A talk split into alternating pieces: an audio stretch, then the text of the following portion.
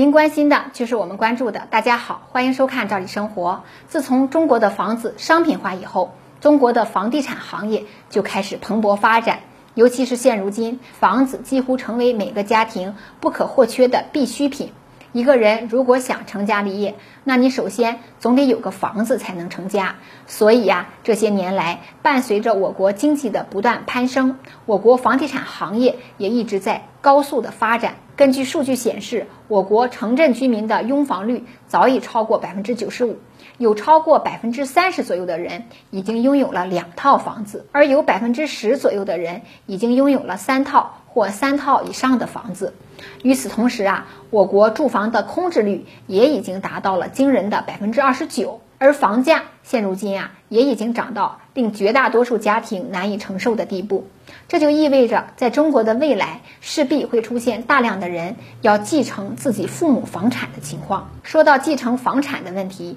可能很多人的脑海中都会浮现出这样一个画面：什么几个子女为了争夺财产，相互的勾心斗角。甚至呢大打出手之类的场景，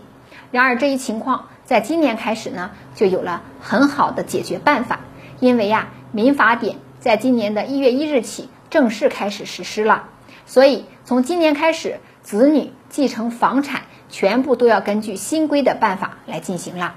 那相比于以往，新规出现了不少变化，所以很多父母和子女最好都注意一下。首先，一个变化就是对于父母的财产继承范围出现了变化。相比于以往的继承范围，新增了兄弟姐妹孩子的继承权，也就是第二顺位继承人里新增了兄弟姐妹的子女这一选项。因为考虑到现如今的少子化问题，可能会出现没有子嗣后代继承遗产的情况，所以。在今后继承遗产的时候，如果出现没有第一顺位继承人继承遗产，那么就由第二顺位继承人来继承。也就是说，以后侄子、侄女、外甥以及外甥女都可以作为遗产的第二顺位继承人。其次啊，就增加了修改遗嘱的选项。在过去以往呢，可能有的子女呢，由于叛逆等种种原因啊，不是那么的孝顺，这也导致了有的父母啊，在一气之下立下了遗嘱。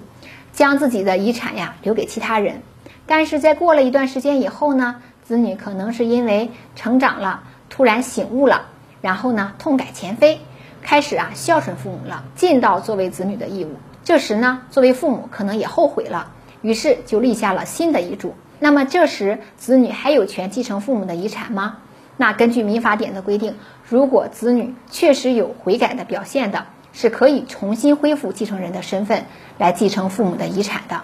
另外，如果立遗嘱的人立下了多份遗嘱，甚至还包括公证遗嘱，那在以往的时候啊，遗产的分配是根据公证遗嘱为准。那现在到底应该按哪份遗嘱来算呢？根据民法典的新规规定，现在遗嘱将按照最后一份遗嘱的分配情况为准。因为考虑到遗嘱人可能因为身体等原因而无法到公证处去进行公证遗嘱，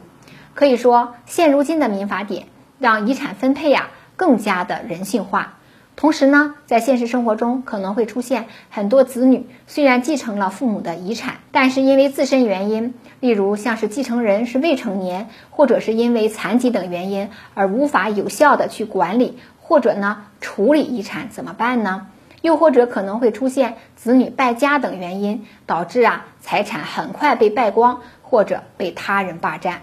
那在这次的民法典中，就很好的解决了这个问题。例如，父母可以选择指定的人或者机构来管理财产，然后再逐步移交给子女；又或者是让在世的另一半只拥有使用权，以此呢来保证财产。能被妥善的处理。其次呢，通过遗嘱继承的方式，要比赠与和过户所耗费的费用更低。因为如果是通过赠与的方式，需要缴纳房产估值百分之四点二五的费用，而过户的话，则需要缴纳房产交易百分之二点五的费用。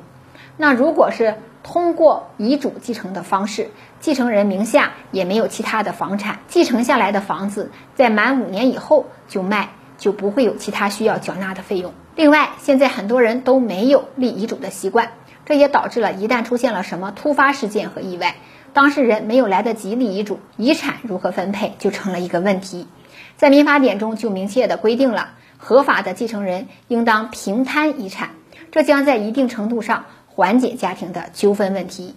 最后啊，值得注意的一点是，如果继承人继承遗产，就应当承担被继承人原有的债务和税款。例如，小吴继承了父亲的房产，但是房贷还没有还完，那么小吴就应当继续偿还房贷。当然，对于缺乏劳动力或者没有经济来源的继承人，需要保留一定的遗产来保护继承人的生活必要保障，而这一般是针对未成年人而设立的。这次的民法典。对于遗产继承方面呀，考虑的比过去的继承法更加的详细，贴近现如今的生活。不过，不管遗产继承这方面怎么变，作为子女啊，都应当好好的孝敬父母。毕竟房子有价，亲情无价。时间关系，关于今天的话题，我们就先聊到这儿。感谢收看，下次见。